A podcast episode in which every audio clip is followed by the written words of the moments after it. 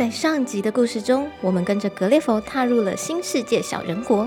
小小的人，小小的道路，小小的面包店，哎，竟然还有小小的太阳！这个国家真是太奇特了。格列佛见到小人国的国王后，受尽了款待，并且住了下来。一首音乐，一个故事，一个故事，一种人生。今天，让我们来听听《格列佛小人国游记》下集。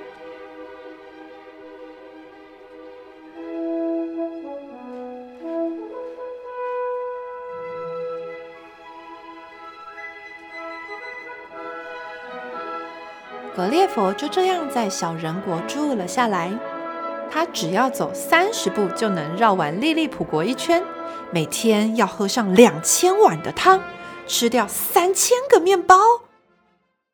小人们还会帮格列佛修胡子，每次大概要出动五十个师傅，同时帮他修理胡子。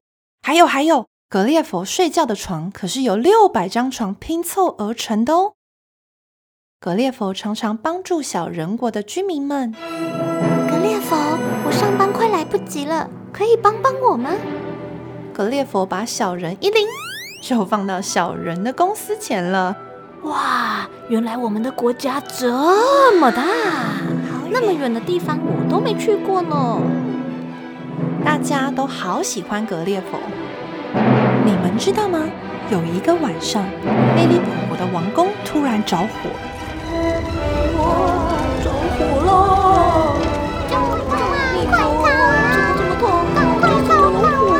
眼看大火就要摧毁整个王宫，格列佛灵机一动，哇！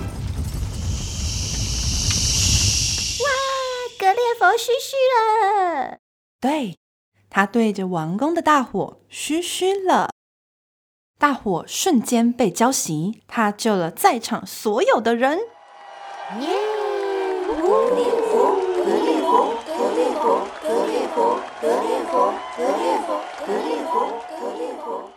后来，国王向格列佛要求一件事情：格列佛，你那么英勇善战，那就去帮我把敌国库库国的船只全部销毁吧。反正你一脚就可以踩坏他们的船只，对不对？格列佛听完，马上拒绝：“我的殿下，我既不英勇，也不善战，我向往和平。而且，我若将他们的船只都摧毁，他们的子民就无法受到保护。每个人应该都有权利守护自己的家园。”被格列佛拒绝，国王既生气又觉得没面子，默默的开始想办法要除掉格列佛。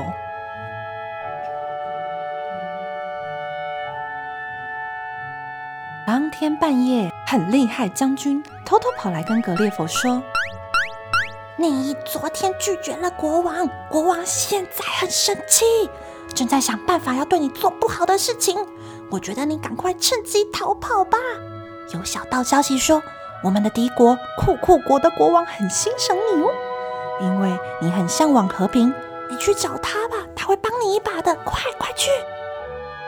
没办法。”格列佛只好连夜逃跑，他才跑了大约九十九步，就到了库库国。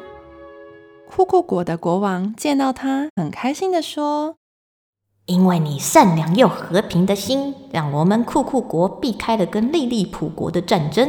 我由衷的感谢你，你就加入我们的库库国，长久住下来吧。”但是格列佛知道自己若住下来，一定又会陷入两国之间的纷扰。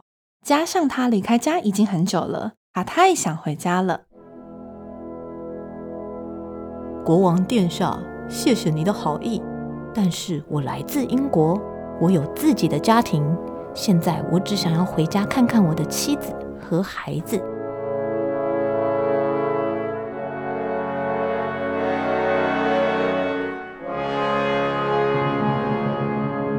库库国的国王明白格列佛的心思，便决定帮助他。好的，格列佛，给我们一点时间，我让全国的军队和工匠帮你打造一艘可以回家的船。太感谢你了，殿下！有您这样的明君，库库国的未来一定会更稳固、更团结。然后全库库国的工匠和军队开始一起打造出巨大的船。他们用了将近五千张的大木板拼凑出一个能让格列佛搭乘的船，再用居民捐出的三千件大衣缝制船帆。嘿咻嘿咻嘿咻嘿，加油加油加油，快完成啦！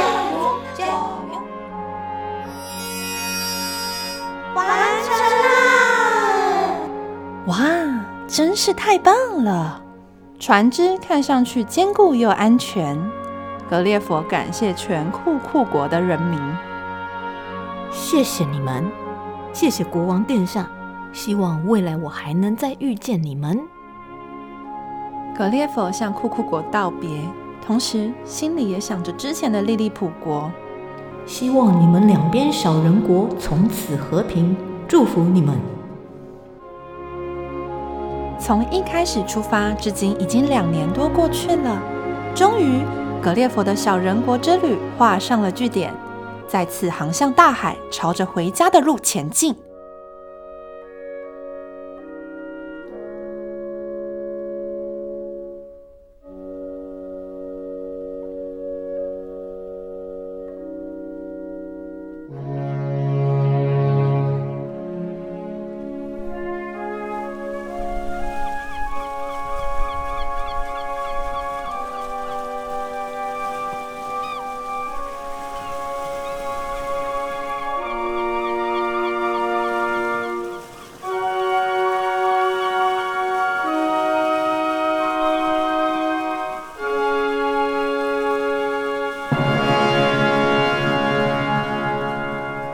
这趟小人国的旅程，大家还喜欢吗？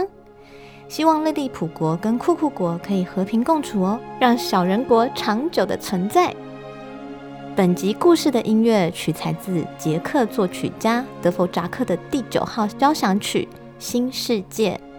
如题，新世界原本的意思是指欧洲人于十五世纪末发现美洲大陆及邻近群岛后，对这片新土地的称呼。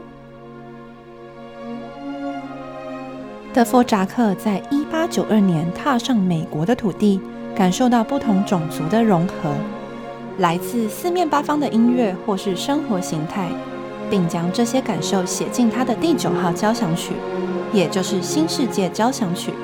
其中第二乐章《念故乡》，旋律非常的动听优美，有着思念家乡的情感，就如格列佛踏上未知的领土一般。